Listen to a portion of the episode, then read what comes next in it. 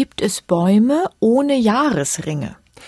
Das dachte man früher, und zwar von Tropenbäumen. Also Jahresringe entstehen durch den Wechsel der Jahreszeiten, Winter und Sommer. Dahinter steckt folgender Vorgang. Nach der Wachstumspause im Winter folgt erstmal eine Phase, in der sich von der Rinde her erstmal eine Schicht von sogenanntem Frühholz bildet. Dieses Frühholz wächst relativ schnell. Schnell heißt, es bilden sich große Zellen mit vergleichsweise dünnen Wänden und diese Zellen sind hell. Und daran wiederum schließt sich dann eine zweite, langsamere Wachstumsphase an. Da entstehen dann kleinere Zellen mit dickeren Wänden und diese dichtere Zellsubstanz erscheint dann entsprechend dunkel und eine solche Abfolge aus hellem Frühholz und dunklem Spätholz, die definiert dann eben bei uns in den gemäßigten Breiten einen Jahresring. In den Tropen sind die Wachstumsbedingungen aber ja ganz andere. Da gibt es keinen Winter in dem Sinn, keine echte Wachstumspause. Deshalb galt es früher als gängige Lehrmeinung, dass tropische Bäume keine oder wenn dann höchstens ganz schwach ausgeprägte Jahresringe haben.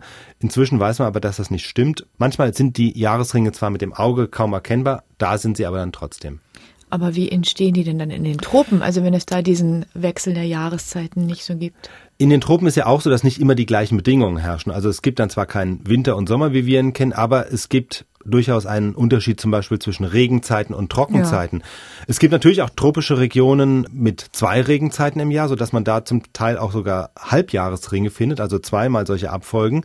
Und dann gibt's Gegenden natürlich auch wie das Amazonasbecken, wo es ja dann doch keine Jahreszeiten, keine Trockenzeiten gibt, wo es praktisch jeden Tag regnet. Und trotzdem gibt's da auch unterschiedliche Wachstumsbedingungen, zum Beispiel dadurch, dass das Wasser im Amazonas äh, unterschiedlich hoch steht, einfach weil es ja aus den weit entfernten Anden kommt und da gibt es natürlich schon Unterschiede zwischen Starkregen und weniger starkem Regen und das spiegelt sich dann im Amazonas wieder. Und wenn der Amazonas richtig Hochwasser führt und die Bäume unter Wasser sind, dann wachsen sie zum Teil auch wieder sehr viel schlechter, als wenn der Pegel niedrig ist. Und deswegen gibt es dann schon jahreszeitliche Schwankungen, auch wenn die sich im Wetter nicht bemerkbar machen.